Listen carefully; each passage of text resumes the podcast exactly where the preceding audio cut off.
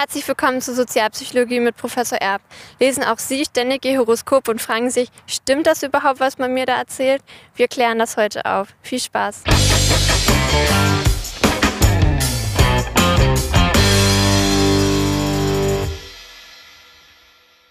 Ja, guten Tag, Herr Professor. Ja, hallo Judith, schön, dass wir uns wiedersehen.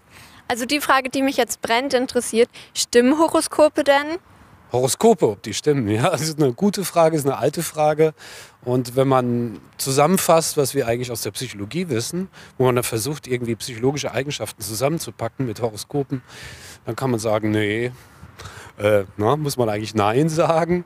Denn äh, es gibt eigentlich viele Untersuchungen, keiner hat wirklich was gefunden. Es gibt natürlich Unterschiede zwischen den Menschen, je nachdem, in welche, zu welcher Jahreszeit sie geboren worden sind. Zum Beispiel ist ein Beispiel ähm, etwa, wann äh, fangen Kinder an zu krabbeln, Passiert das im Winter oder passiert das im Sommer? Das ist ungefähr im siebten Monat. Ne?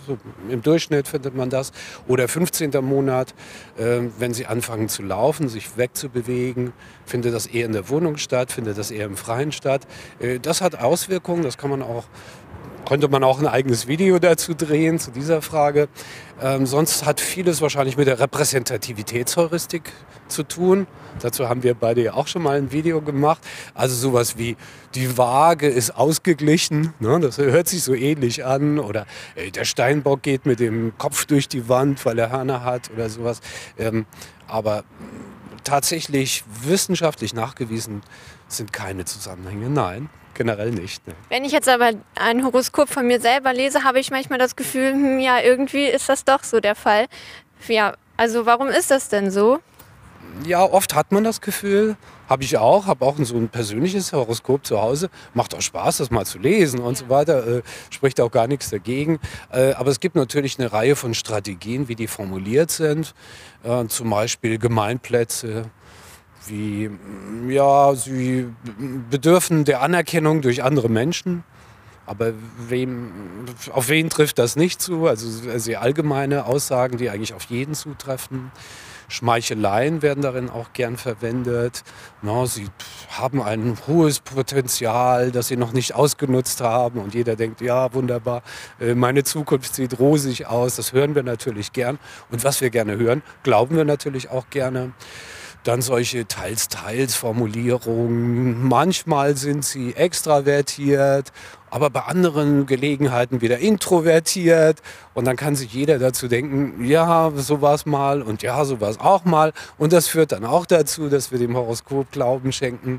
Oder überhaupt werden Behauptungen sehr häufig auch eingeschränkt dass man sagt, ja, in manchen äh, Gebieten zeigen sich Schwächen, aber die können sie leicht kompensieren. Ähm, teilweise ist es aber auch umgekehrt. Ja? Und dann äh, steht man da als Leser, als Rezipient dieser Aussagen und findet, ja, irgendwie stimmt das auch. Ne? Sonst generell muss man auch sagen, es wird natürlich auch sehr viel mit Expertise gearbeitet wenn jetzt jemand sagt, ich habe das ganz genau studiert und dann steht da sowas, du hast den Jupiter im Aszendenten oder ähm, Saturn im dritten Haus oder was immer. Äh, ich kenne mich da auch nicht aus, aber das hört sich natürlich sehr wissenschaftlich an äh, und das führt dann auch dazu, dass wir sozusagen über diese Schiene, das ist ein Experte, der mir das jetzt gerade erklärt, ähm, das gerne glauben und das gerne annehmen und das Gefühl haben, ja, eigentlich stimmt das ja alles. Und ja, wir haben jetzt gehört, dass Horoskope irgendwie kein Mittel sind, um etwas über sich selbst zu erfahren. Was ist denn dann ein alternatives Mittel, das das irgendwie leisten kann? Also wenn man etwas über sich selbst erfahren möchte, äh, wir haben auch mal zur Introspektion ein Video schon gedreht. Ähm, auch das funktioniert sehr schlecht. Wir haben subjektiv nicht so viel Zugriff zu dem, was bei uns psychisch so abgeht, welche Prozesse ablaufen. Äh, wenn man wirklich was über sich erfahren möchte, braucht man eine wissenschaftliche Diagnostik. Sie als Psychologin wissen das ja auch. Ähm, also dann ist das äh, wissenschaftlich fundiert.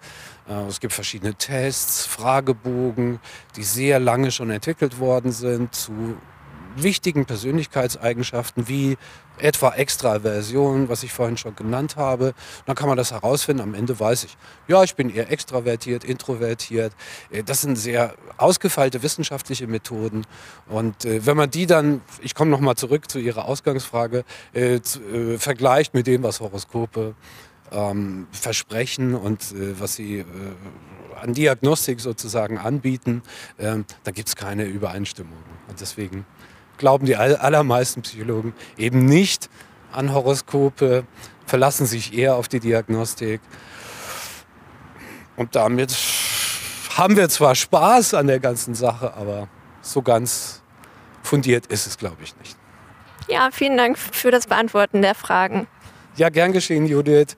Und äh, auch Ihnen zu Hause herzlichen Dank dafür, dass Sie wieder mit dabei waren. Haben Sie Spaß an Ihren Horoskopen, spricht nichts dagegen. Und äh, wenn Ihnen das Video gefallen hat, lassen Sie einen Daumen da, abonnieren Sie unseren Kanal. Ganz herzlichen Dank und bis zum nächsten Mal. Tschüss.